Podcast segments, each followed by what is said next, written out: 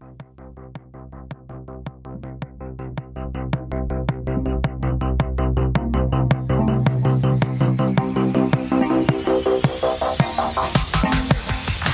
Hallo und herzlich willkommen zu Long Take mit einer Sonderfolge. Wir besprechen die Berlinale nach. Die Berlinale ist zu Ende gegangen, die Bären sind vergeben, aber wir haben das Festival immer noch nicht ganz losgelassen und dazu hat sich in den Podcast Judith eingeladen aus Hamburg. Hallo Judith. Hallo. Wie geht's? Die Berlinale gut überstanden? Nicht zu arg krank geworden? Ein bisschen krank geworden tatsächlich, das wird man wahrscheinlich auch hören. Ja, die Berlinale ist ja immer dann schon ähm, für dich wahrscheinlich noch mehr als für mich auch eine äh, physische Herausforderung, was Schlafmangel und den Aufenthalt in dunklen äh, Räumen angeht. Aber ich fühle mich gut und ich hatte ein gutes Festival und ich bin sehr froh, dass ich dort war. Das klingt ja ganz gut. Das klingt ja auch schon so ein bisschen nach einem Überblick, nach einem Fazit. Ja, wie hast du denn in diesem Jahr die Berlinale erlebt? Was hast du gesehen? Was konntest du sehen? Wie hast du die Stimmung erlebt? Das ist das letzte Jahr von Koslik. Alle sprechen darüber, dass das Festival im nächsten Jahr ganz anders werden wird. Es, es gibt einen neuen Leiter. Es wird etwas später stattfinden. Äh, vielleicht sogar noch frühlingshaftere Temperaturen als in diesem eigentlich doch recht angenehmen, milden Jahr. Erzähl mir von deiner Berlinale. Wie viele Filme hast du gesehen? Was waren die Highlights? Ich bin ein bisschen zu spät gekommen, aber ich habe es trotzdem geschafft, äh, zu 40 Screenings zu gehen. Ähm, 39 Langfilme waren das. Vor allen Dingen habe ich Filme aus dem Forum und aus dem Wettbewerb und aus dem Panorama geguckt, also aus den drei großen Sektionen. Und ich habe so ein bisschen gehört, dass viele mit der Berlinale unzufrieden waren. Ähm, mir ging das eigentlich nicht so. Also ich hatte jetzt nicht so die krassen Entdeckungen und war jetzt von wenig Filmen so überschwänglich Fan, aber ich glaube, ich kenne mich einfach inzwischen ganz gut. Ich habe mir die Filme ausgewählt, die mir Spaß machen.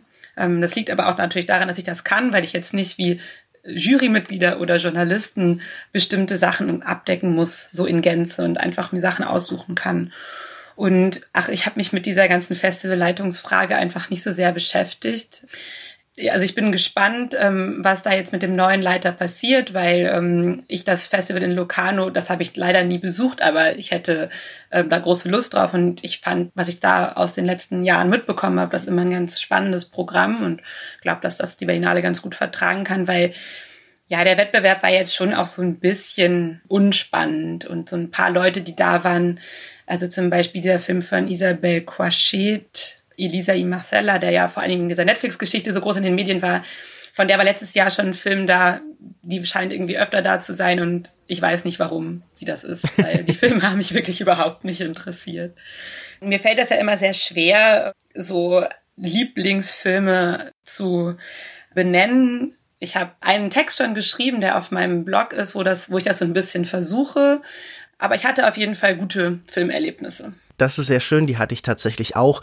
Meine Erfahrung war in diesem Jahr natürlich anders als sonst. Ich äh, hatte nicht diese lästige Möglichkeit auszuwählen, sondern lief da wirklich mit Scheuklappen durch das Festival, beziehungsweise saß eben durch das Festival hindurch in äh, Cinemax 6 als äh, Juror oder als Jurymitglied halt eben für den Caligari-Preis.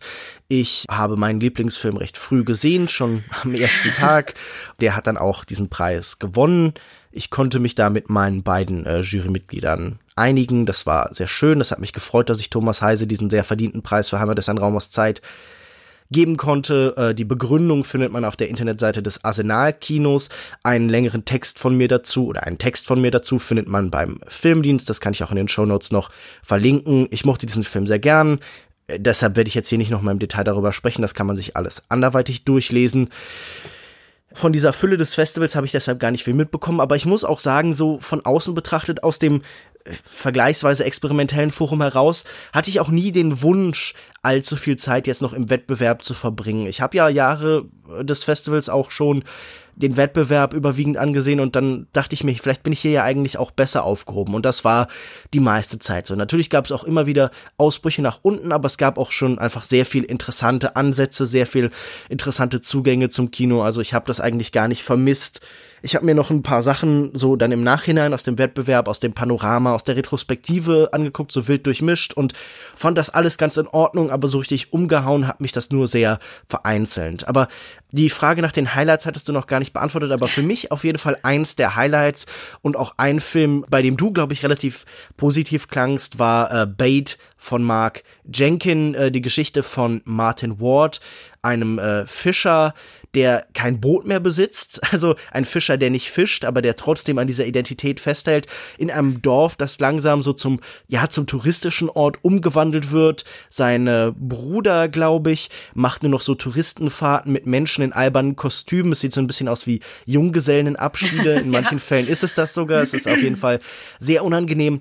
Ja, und es ist halt ein Film, der von dieser Veränderung erzählt, der von einer Moderne oder einem neuen Zustand der Welt erzählt, der dieses Dorf einholt geholt und um dem auch in der Form zu begegnen, ist dieser Film auf 16 Millimeter gedreht. Er ist wahnsinnig kratzig und grobkörnig und er wirkt dadurch immer so ein bisschen wild. Der Ton überbetont, viele Gesten und Bewegungen total und der hat mich sehr für sich eingenommen. Dich auch? Ja, also ich war total großer Fan von diesem Film. Ich ähm, ich habe mich dann irgendwann so ertappt, wie ich echt so auf der vorderen Kante meines ähm, Kinosessels saß und einfach gar nicht ob der Handlung, sondern ob der Form so total unter Strom stand, weil es für mich einfach so eine ästhetische Spannung war in diesem, in diesem Film. Also es gibt natürlich auch, du hast jetzt die Handlung schon zusammengefasst und es gibt natürlich schon auch ähm, spannende Momente in der Handlung und es gibt äh, Konflikte und Reibungen zwischen Figuren, aber für mich war es echt dieser formale Aspekt, der mich total unter Strom gesetzt hat und die Schnitttechnik fand ich wirklich total beeindruckend. Also ich habe eigentlich tatsächlich ziemlich wenig Ahnung von ähm, vom Filmemachen und finde jetzt da, dass es wie ein Beweis dafür ist, wie wirkungsvoll Schnitttechnik ist. Weil diese Schnitte so kurz sind und ja zum Teil auch gar nicht Handlung chronologisch erzählen, sondern eher wie so assoziative Verweise, die äh, in der Zeit springen, funktionieren. Das hat mich wirklich total beeindruckt. Dieser Film hat was Raues, finde ich, was sehr ungeschliffenes in dieser Art. Also er passt sich da auch so ein bisschen seiner Figur an. Ich habe mich danach gefragt, ist das hier eine konservative Position? Geht es hier um das Bewahren es ist halt so ein Rückzugsgefecht sehr offensichtlich. Es geht jemand, der hier eine bestimmte Lebensart verteidigen will und weiß, dass es nicht mehr geht und der sich halt gegen die Kommerzialisierung, gegen diese langsame Gentrifizierung seines Orts irgendwie verteidigen zu versucht. Und man merkt, dass beides halt irgendwie, beide Positionen irgendwie Opfer fordern, auch wenn sie aufeinandertreffen. Dieser Film hat was total Ungeschliffenes und ich mag halt vor allen Dingen wahnsinnig diese Idee, dass hier jemand auch ein altes Filme machen und diese alte Art eben auf, auf See zu fahren nebeneinander stellt und sich dann wirklich fragt, welchen Platz haben die in der Welt? Also können die nur noch so museal verstanden werden?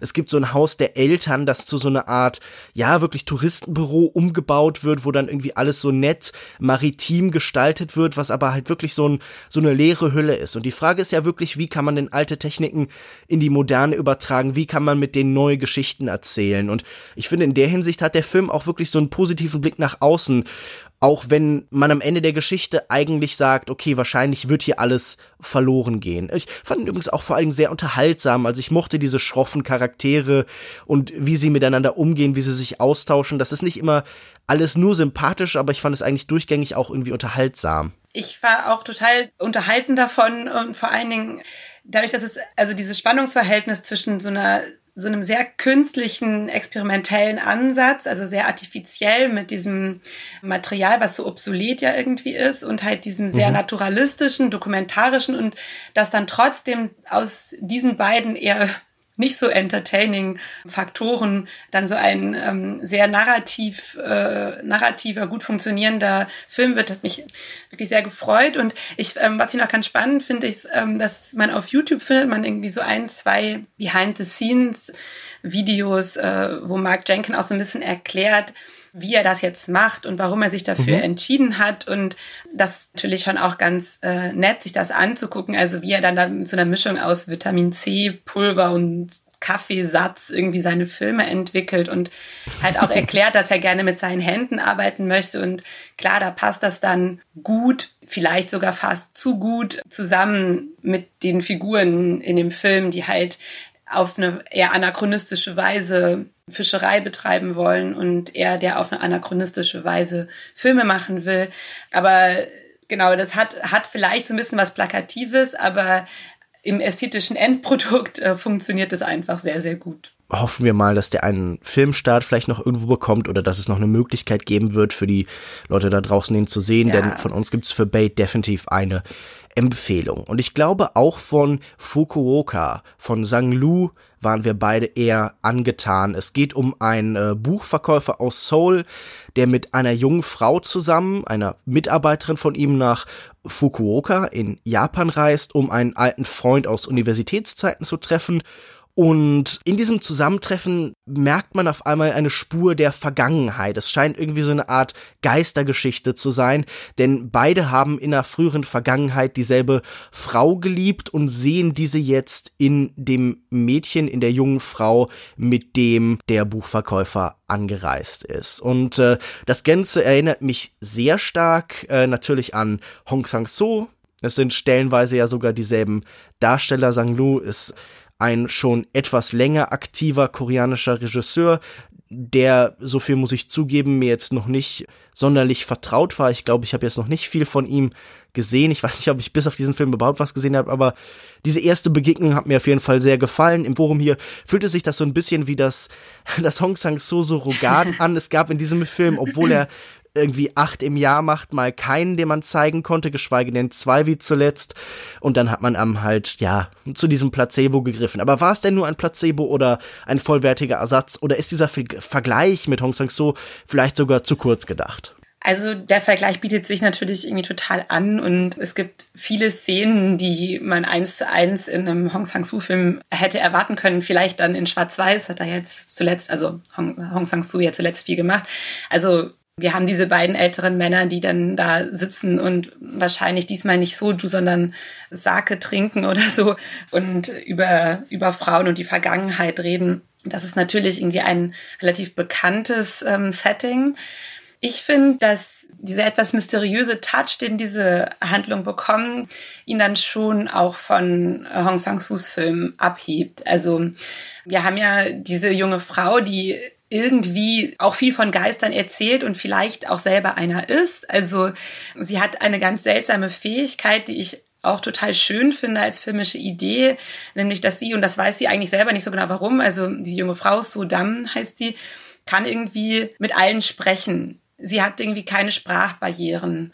Das finde ich total nett, weil ähm, das zum, zum Film einfach ganz gut passt als Medium. Wir haben ja auch ständig, wir gucken jetzt bei der Berlinale nur Filme im, im Original mit Untertiteln. Wir können dann irgendwie auch immer alle verstehen und da passiert das dann auf einmal einfach, dass sie als Koreanerin in Japan mit einer Chinesin spricht und irgendwie verstehen sich alle. Das ist ganz lustig, weil für mich dann, ich war beim ähm, QA mit dem Regisseur ähm, im Kino und da gab es dann auch so ein bisschen eine vergleichbare Situation, dass ein Chinese eine Frage gestellt hat, die dann der Koreaner auf Koreanisch übersetzt hat, sodass dann die Übersetzerin die auf Englisch übersetzen konnte. Hat sich das so ein bisschen gespiegelt. Diese mysteriösen Elemente hätte ich jetzt bei Hong Sang-soo nicht erwartet und die kamen, haben aber eine sehr wichtige und auch äh, schöne Rolle für den Film gespielt. Also es hat mir sehr gut gefallen. Es gab viele Filme, die in irgendeiner Weise mit, mit Sprache und Übersetzung irgendwie sich sehr explizit beschäftigt haben im Forum in diesem Jahr. Also mit MS Slavic 7 zum Beispiel, mit einem Film wie So Pretty, der als Adaption halt irgendwie verstanden worden will. Und dann gab es natürlich auch noch dieses filmische Essay über äh, Rosa Luxemburg von äh, Gassan Salhab. Ich glaube, Warda, beziehungsweise eine offene Rose, der mehrfach verschiedene Sprachen übereinander legte und ja, so, so, so einen merkwürdigen Echo-Effekt daraus erzielte, der auch vergleichsweise abstrakt war. Also es schien mir eine gewisse Präsenz zu haben, diese Verbindung von Film und Sprache und Übersetzung. Also es war auf jeden Fall für mich durchgängig präsent eigentlich. Ja, was ich auch noch bei Fukuoka ähm, so hervorheben würde, was mir auch ähm, Parallele zu einem anderen Film aufgefallen ist, das passiert ja bei der Berlinale dann immer so oder bei so Festivals, dass man immer an andere Filme denkt, während man Filme guckt. Ja. Da hat sich an manchen Stellen ähm, in Fukuoka die Kamera so ein bisschen emanzipiert und das hat für mich mich erinnert äh, an der Boden unter den Füßen. Der lief im Wettbewerb, wo es auch manchmal so Szenen gab, wo die Kamera sich auf einmal eigenständig bewegt hat, obwohl man eigentlich dachte, dass es ähm, eine Point-of-View-Perspektive ist. Hier fand ich das auch ganz schön, weil es zum Beispiel so Szenen im Buchladen gibt, ähm, der wirklich ein toller Buchladen ist. Ich würde ihn sehr gerne besuchen. Diese Labyrinthe aus Bücherstapeln, das ist sehr, sehr schön. Genau, und es gibt auch fast Fe Fenster in Bücherwänden, durch die dann die Kamera beobachtet. Und das hat natürlich auch was mit Framing von Szenen zu tun und mit dem filmischen Rahmen, der da gesetzt wird. Aber oft ist es halt auch der Effekt, dass man das Gefühl hat, jemand ist halt dort in diesem Buchladen und guckt durch diese Lücken zwischen den Büchern und an einer anderen Szene wird eine Kerze ausgepustet aus einer Richtung, wo nur die Kamera ist und die drei Personen, die in dem Raum sind, sitzen ganz woanders. Und da stellt man sich natürlich dann schon auch wieder die Frage nach dem Geist. Also ist die Kamera der Geist? Wo ist dieser Geist? Kann er eine Kerze auspusten? Und das hat natürlich ganz viel damit zu tun, dass dieser ganze Film eigentlich um die Abwesenheit dieser ähm, Frau, ich glaube, sie heißt Sony, mhm. äh, kreist, deretwegen sich diese beiden Freunde, die sich da nach knapp 30 Jahren wiedersehen, damals entzweit hatten. Und die völlig abwesend ist. Also sie taucht einfach nicht auf, nur in dieser Wiedergängerfigur der jungen Frau. Ich finde, diese melancholische, sehnsüchtige Grundstimmung ist auch eine der Aspekte, die mich für diesen Film sehr eingenommen hat. Also ich weiß gar nicht, ob man sich mit diesen Figuren unbedingt halt irgendwie identifizieren möchte, ob man da eine Nähe sucht in irgendeiner Form. Aber irgendwie fand ich das doch angenehm von der Grundstimmung auf eine ganz kuriose Art und Weise. Und äh, das ging mir mit dem nächsten Film, der vielleicht so ein bisschen vergleichbar ist, eigentlich genauso. Und das ist ähm, diesmal tatsächlich ein japanischer Film, And Your Bird Can Sing von Sho Miyake, der von einer Dreiecksbeziehung erzählt zwischen äh, drei Anfang 20-Jährigen, würde ich jetzt mal sagen, die so ein bisschen orientierungslos rumgehen. Einmal der namenlose Erzähler, dann sein Mitbewohner Shizuo und äh, eine Frau namens Sachiko, die in demselben Buchladen, wieder ein Vergleich, wie der Erzähler arbeitet. Und nun ja, es, es gibt halt so eine Jules und Jim-artige Beziehung zwischen den drei auf Japanisch. Alle hier sind wahnsinnig unreif, driften durch ihr Leben, haben keine besonders klaren Ziele, durchzechen die Nächte eher, als dass sie schlafen. Ist dieser Vergleich zu dem anderen Film sinnvoll? Wie hat dir dieser gefallen? Besser, schlechter? Und wenn ja, warum? Also der Vergleich liegt natürlich total auf der Hand, irgendwie einfach schon wegen des Settings und äh, dieser Dreiecksgeschichte. Mir hat der auch sehr gut gefallen. Also mir hat es, glaube ich, auch deswegen ähm, sehr viel Spaß gemacht, weil halt dieses Slackertum, wie es inszeniert wird, vielleicht auch was ist, was ich ähm, tatsächlich aus Japan oder aus dem ostasiatischen Kino sehr wenig kenne. Also mhm. wir haben hier wirklich sehr ausschweifende Partyszenen und halt eher so einen Umgang miteinander, mit dem ich sehr viel besser relaten kann, als jetzt in diesen artifiziellen, statischen Filmen wie jetzt von Hong Sang-soo oder so. Mhm. Also ähm, das ist einfach so eine sehr junge Inszenierung und eine sehr junge Figur natürlich auch.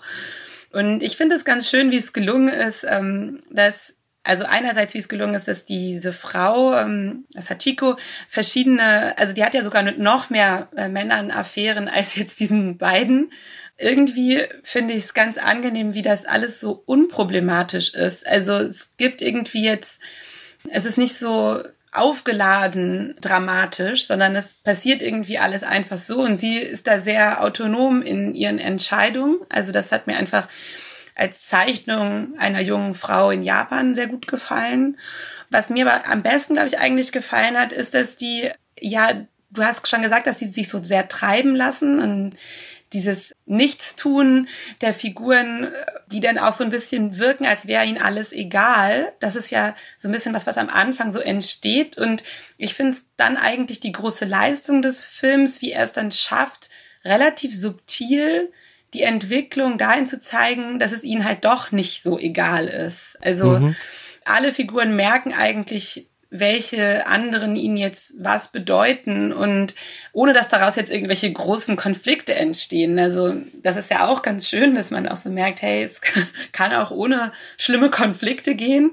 Aber das finde ich eigentlich die große Leistung, dass man am Ende merkt, hey, sie wollen irgendwie unbedingt befreundet sein und sie wollen aber unbedingt auch da eine Beziehung haben und das hat der Film, finde ich, echt gut geschafft. Ja, also ich meine, das Slackertum, das du hier beschreibst, das sieht man im japanischen Kino ja dann doch mal gelegentlich. Also wenn man so auf der Nippon Connection zum Beispiel mal so konzentriert japanisches Kino sieht, da ist das schon oft auch ein Thema. Also gerade in so einer überalterten Gesellschaft sucht man ja auch oft den Kontrast zwischen der Eingliederung und ja, dem, dem Zustand dieser Jugendlichkeit, in dem man sich gerade befindet. Und wie du es schon beschreibst, der Film findet hierfür sehr schöne Bilder. Er findet dafür hier irgendwie auch eine, man, man würde, glaube ich, auch ganz gern mit diesen drei durch die Nacht ziehen.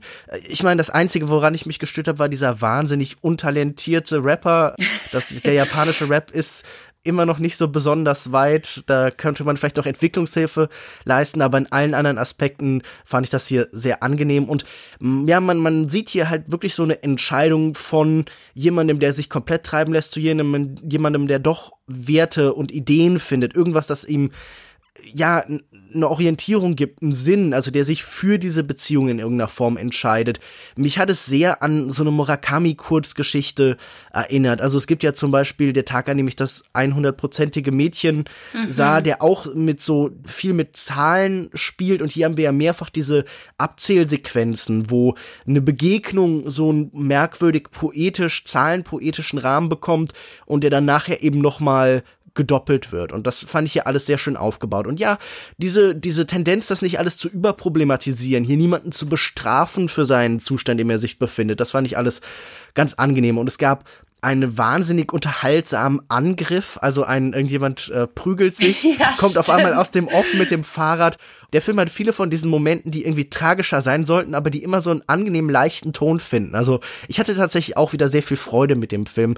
Wenn man im Forum hier irgendwas vermisst hat, dann war das oft das, was man vielleicht auf der Berlinale im Allgemeinen vermisst. So Leichtigkeit, Freude, gute Laune, positive Vibes. Das sind alles vielleicht blöde Formulierungen, aber die Berlinale kann halt auch schon sehr bedrückend sein, wenn es immer nur bolivianische Bergarbeiter sind, die an Krebs sterben oder so. Da sind so vielleicht dann doch vergleichsweise konventionell erzählte, okay, aber dann doch irgendwie ja sehr gut funktionierende Jugendgeschichten, vielleicht eine positive Abwechslung. Und eine andere Abwechslung im Ton war für mich auch der erste Film, den ich auf dem Festival gesehen habe, den du auch gesehen hast, und zwar Die Kinder der Toten von äh, Kelly Copper und Pavol Liska, besser bekannt als äh, das Nature Theater of Oklahoma in Anlehnung an Franz Kafka die ähm, mit Die Kinder der Toten eine sehr kuriose Elfriede Jelinek-Adaption, hier wieder eine von diesen Adaptionen, von diesen sprachlichen Umsetzungen, über die ich gerade schon gesprochen habe, die eben erzählen, ja, der Roman ist 700 Seiten, sie sagen, sie haben ihn nur teilweise gelesen und dann den Rest mit dem Wikipedia-Artikel aufgefüllt. Es geht um, naja, Österreich im weitesten Sinne, es geht um die Pension Alpenrose, Nachdem Karin, eine der Hauptfiguren, bei einem Unfall gestorben ist, kehrt sie als Untote zurück. Und wir sehen hier einfach alle Themen, alle Diskussionen der österreichischen Gegenwart so ein bisschen aufeinandertreffen. Es geht um Nazis, es geht um Zombies, es geht um die Vergangenheit, die Gegenwart, es geht um syrische Flüchtlinge, die in ein Restaurant kommen, weil sie es für einen, weil sie denken, es geht um, um steirische Küche und das wäre syrische. Es geht um blutige Metzeleien im Endeffekt. Es geht um Chaos und Wildheit und um Splatter, eben wie in dem Roman von äh, Jelinek. Ja, du hast mir im Vorfeld gesagt, du wärst so ein bisschen, du, du fühlst es sich überfordert von diesem Film oder du hast das Gefühl, du möchtest gerne noch ein bisschen über den nachdenken. Was hat dich denn diesem Film denn irgendwie, ja, ich, ich will dir nichts in den Mund legen, aber irritiert oder ähm, aus der Bahn gebracht so ein bisschen? Ja, ich glaube, das, was du gerade schon so gesagt hast, diese, ähm, diese Fülle äh, von, ähm, von verschiedenen Themen und auch Genres, die der Film dann bedient. Also ich glaube, es gibt wirklich nicht so viele äh, Filme, die halt den Heimatfilm und den Zombiefilm und den Stummfilm übereinander legen. Oder ich kenne mich vielleicht da in diesen einschlägigen äh, äh Genres nicht gut genug aus. Also ich kann nur sagen, es war eine sehr ungewöhnliche Kombination. das habe ich noch gar nicht erwähnt.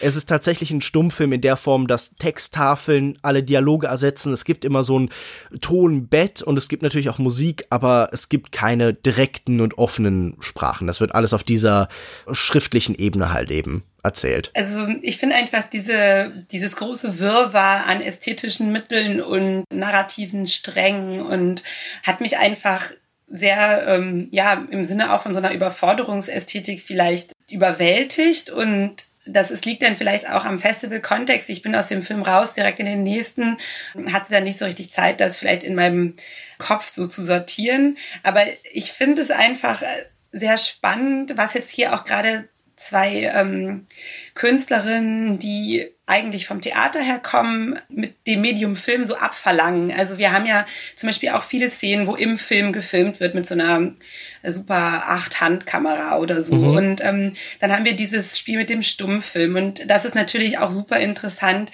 im Hinblick darauf, dass es hier um eine Romanverfilmung geht, den ähm, die beiden übrigens, also das hast du ja schon gesagt, nicht gelesen haben, sondern sich auf Wikipedia verlassen haben und auf, ähm, das scheint auch eins ihrer ästhetischen Programme zu sein, auf Nacherzählungen von Freundinnen und Freunden. Also mhm. ähm, das ist ja auch ein ganz interessantes Konzept. Ne? Also wie, wie viele Texte und Filme und Serien kenne ich eigentlich nur, weil mir Leute davon erzählt haben. Ich glaube, ich habe noch nie eine Simpsons-Folge ganz geguckt, aber ich kenne sehr, sehr viele Simpsons-Folgen. Ja, ich muss die Sendung dann hier leider auch beenden. ja, das tut nein, mir nein, leid. Quatsch. Nein, also dass man man hat halt so ein kulturelles Wissen und darauf spielen sie glaube ich auch an und dann haben wir diese diese ganzen Zwischentitel. Ich beschäftige mich ja sehr gerne mit Schrift im Film und ich finde das aber hier wirklich besonders gut gelungen und besonders interessant, dass dieses diese Stummfilmtechnik mit den ähm, Zwischentiteln einerseits im Kontrast dazu stehen, dass ganz viel andere Soundeffekte überbetont sind. Also gerade das Schmatzen in diesem Restaurant ist wirklich fast bis zur Unerträglichkeit hochgepegelt. Und dann haben wir aber natürlich diese ähm, Schriftform in einem Film, der sich mit einem schriftlichen Text beschäftigt, der ja auch sehr sprachgewaltig ist. Also kann man auf jeden Fall annehmen, wenn man Jelinek ähm, kennt. Ja, sie ist immerhin Nobelpreisträgerin. Genau. Also. Und ich hatte dann zwischendurch, also diese Zwischentitel sind ja auch so total selbstständig irgendwie. Also sie werden immer emanzipierter, sie entwickeln so einen Kommentarcharakter.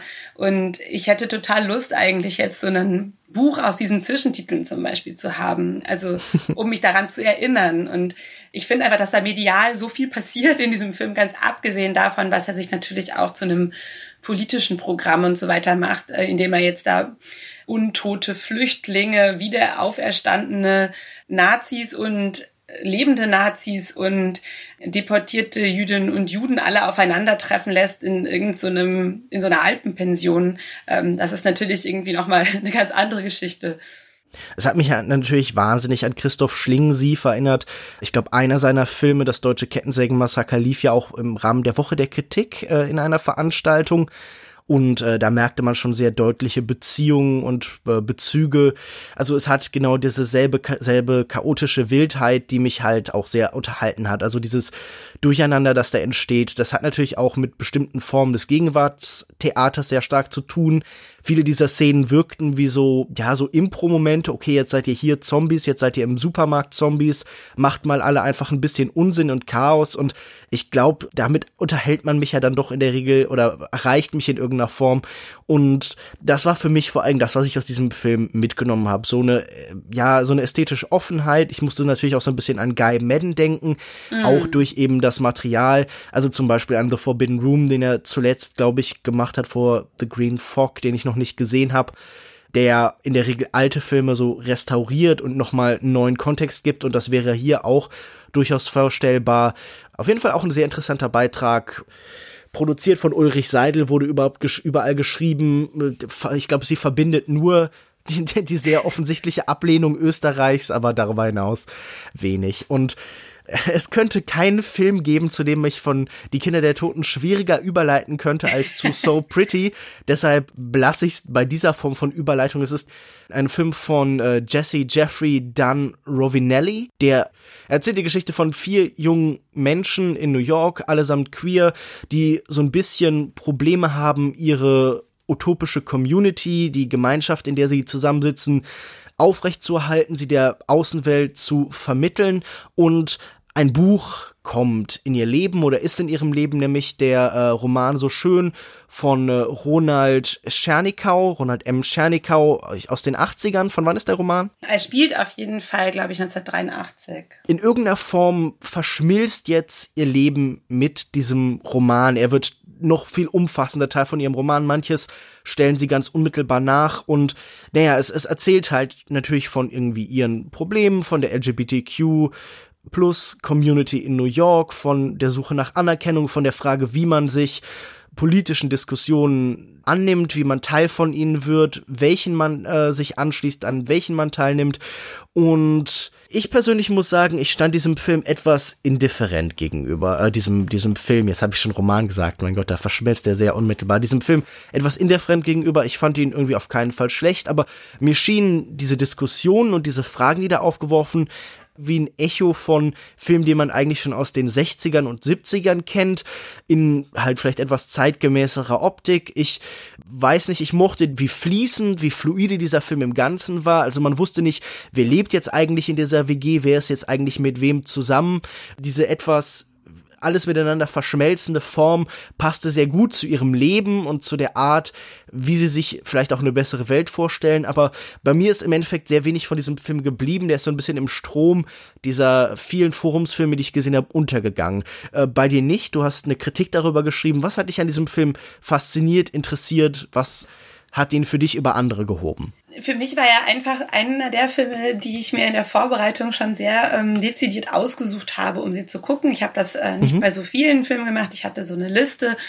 Das lag aber gar nicht an dem Film, sondern an dem Text, der zugrunde liegt. Und äh, ich bewundere Ronald M. Schernikau so ein bisschen. Ähm, ich finde das einen total spannenden Autor und habe halt dann mich dafür interessiert, wie gerade dieses Buch jetzt filmisch umgesetzt wird, denn das Buch trägt den Untertitel, also das hat ihn erstmal den, hat das den Titel so schön, aber eigentlich den langen Titel und als der Prinz mit dem Kutscher tanzte, waren sie so schön, dass der ganze Hof in Ohnmacht fiel.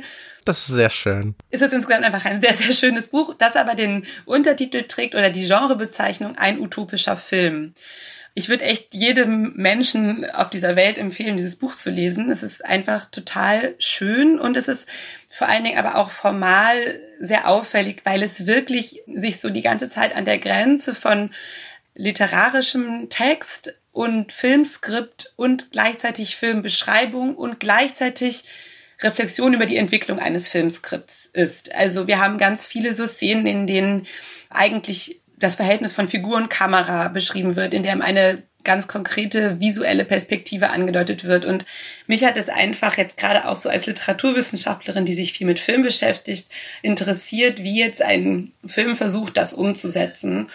Der Film macht das ja so ein bisschen, indem immer wieder Szenen integriert werden, die auch so ein bisschen aus der Narration herausfallen, mhm. äh, in denen aus dem Buch einmal auf Deutsch, meistens in der englischen Übersetzung, so rezitiert wird. Das fand ich einen guten Versuch, aber er hat es für mich nicht gelöst, das Problem, oder ich fand es dann trotzdem nicht gelungen, was aber für mich dann vor allen Dingen Gedanken darüber angestoßen hat, ob es überhaupt möglich ist, dieses als Filmskript konzipierte Buch überhaupt in einen Film zu fassen. Genau, aber deswegen ist es jetzt gar nichts, was ich groß hervorheben würde als ein Highlight meines Festivals, ähm, als vielmehr ein Film, der mich einfach viel beschäftigt hat, weil mich das Konstrukt äh, interessiert hat. Und äh, andere Sachen hatte ich auch noch so ein bisschen kritisiert, auch in meinem Text, den ich darüber geschrieben habe, der auf meinem Blog zu lesen ist, weil ich finde, dass so die Grundkonfliktlinien so ein bisschen verloren gehen. Also in dem Buch geht es eigentlich gerade viel darum, ob Zweisamkeit möglich oder erstrebenswert ist oder im Sinne von so einer Exklusivität in Beziehungen.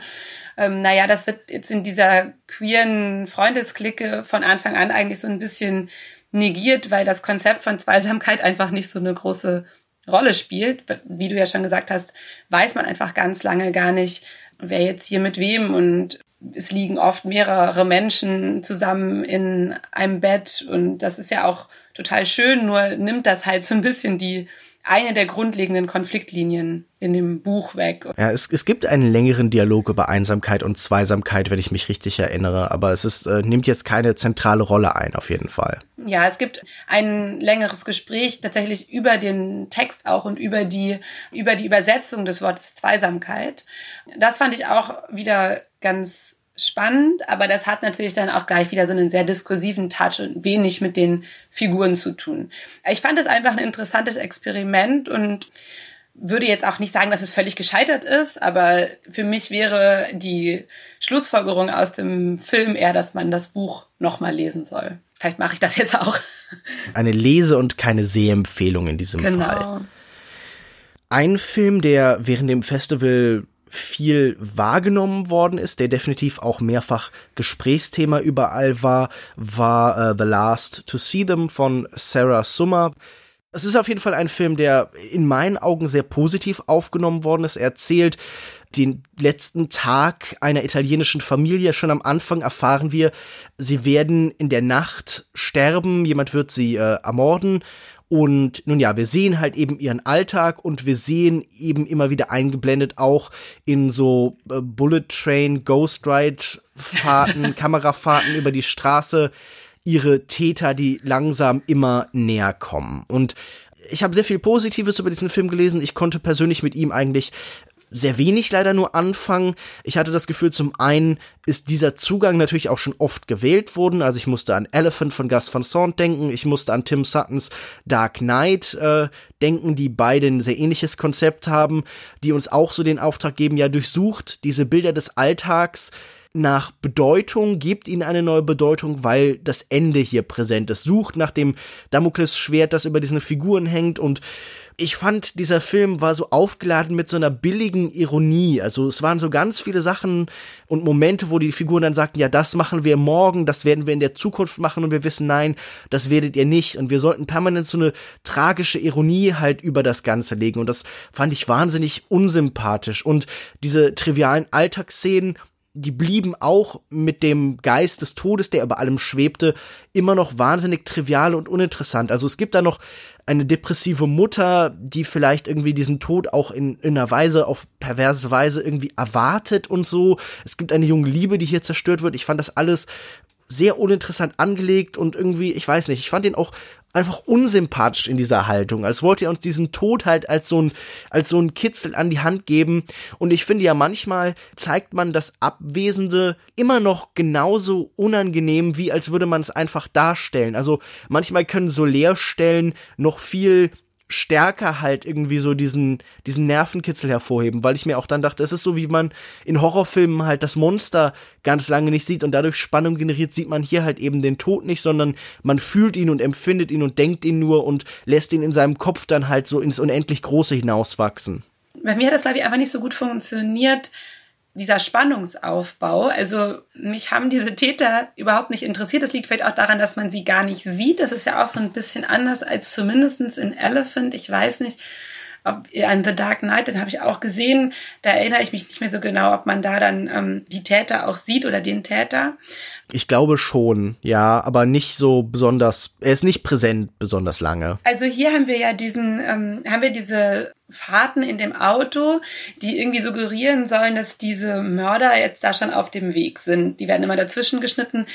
Das hat mir einfach überhaupt nicht gefallen, insofern ich irgendwie dachte, am Anfang wird, wird das Ganze so geframed, dass dieser Mord irgendwie ein zufälliger ist, also dass die Opfer zufällig ausgewählt werden diese ähm, Shots zwischendurch suggerieren aber irgendwie so eine Zielgerichtetheit und das passt irgendwie nicht zusammen. Also das hätte vielleicht irgendwie anders realisiert werden können, indem man am Anfang wirklich das Gemetzel zeigt und ähm, zwischendurch dann nichts und dann quasi so einen Zirkelschluss am Ende hat, also dass die erste Szene auch die letzte ist, was wir ja auch ein paar Mal im Festival hatten, ganz äh, prägnant deswegen genau haben mich diese Shots zwischendurch so ein bisschen gestört und ich glaube, das hat bei mir dazu geführt, dass ich sie so ein bisschen ausgeblendet habe und einfach wirklich nur den Alltag dieser Familie mir angeguckt habe, ohne jetzt irgendwie diese Spannung, was jetzt, ähm, dass das der letzte, die letzten Handlungen sein würden. Und da hat mich dann irgendwie schon also diese Genauigkeit, also was man könnte es auch irgendwie so überbetont detailliert nennen, mit der halt bestimmte Handlungen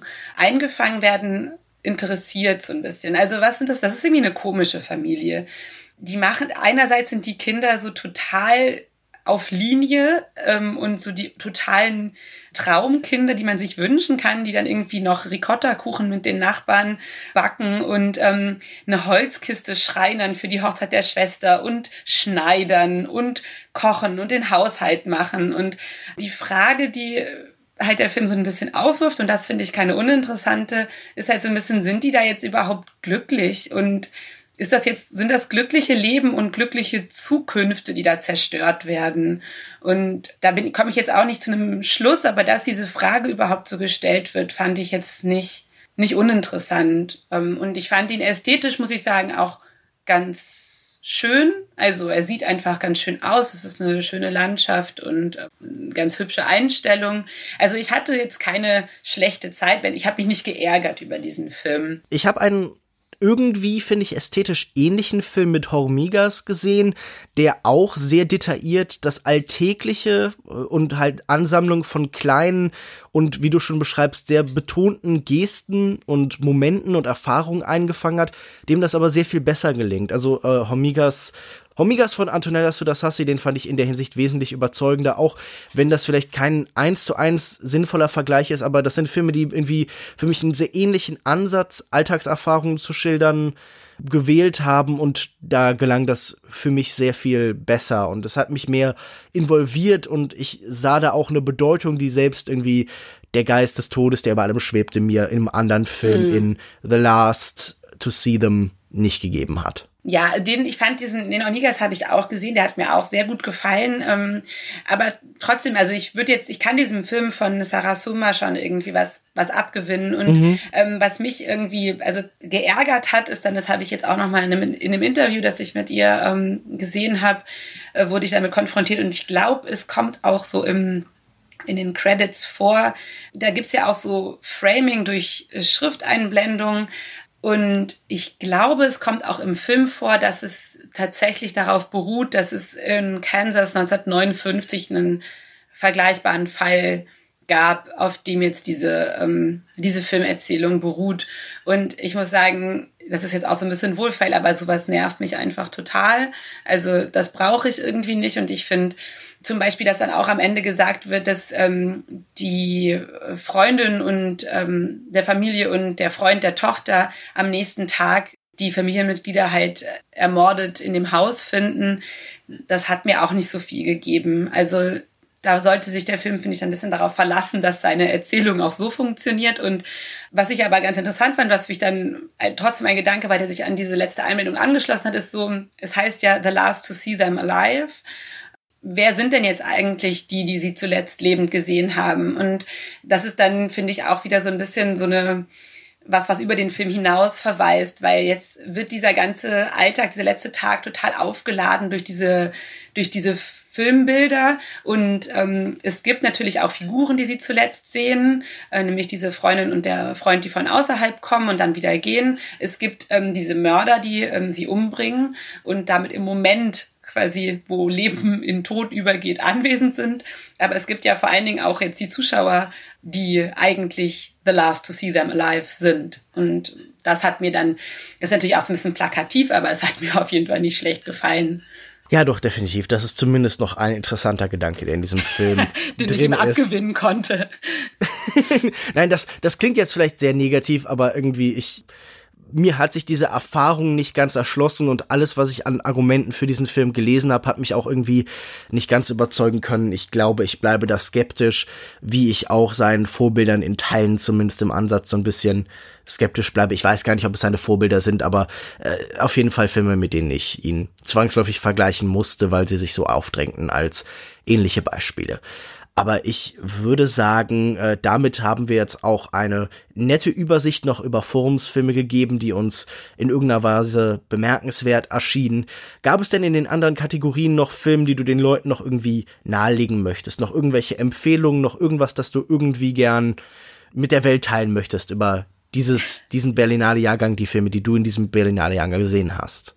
Ja, also ich hatte, wie gesagt, ganz, ähm, einige Filme, die mir echt gut gefallen haben. Mir hat im Forum zum Beispiel auch noch der neue Film von Max Linz gut gefallen, Weitermachen sans souci. Ähm, mhm. Du und ich, wir haben ja schon mal über ähm, Selbstkritik eines bürgerlichen Hundes gesprochen, der von Julian Radelmeier ist, der dann natürlich, es ist kein Zufall, auch in dem gleichen Screening von Weitermachen sans souci saß äh, wie ich.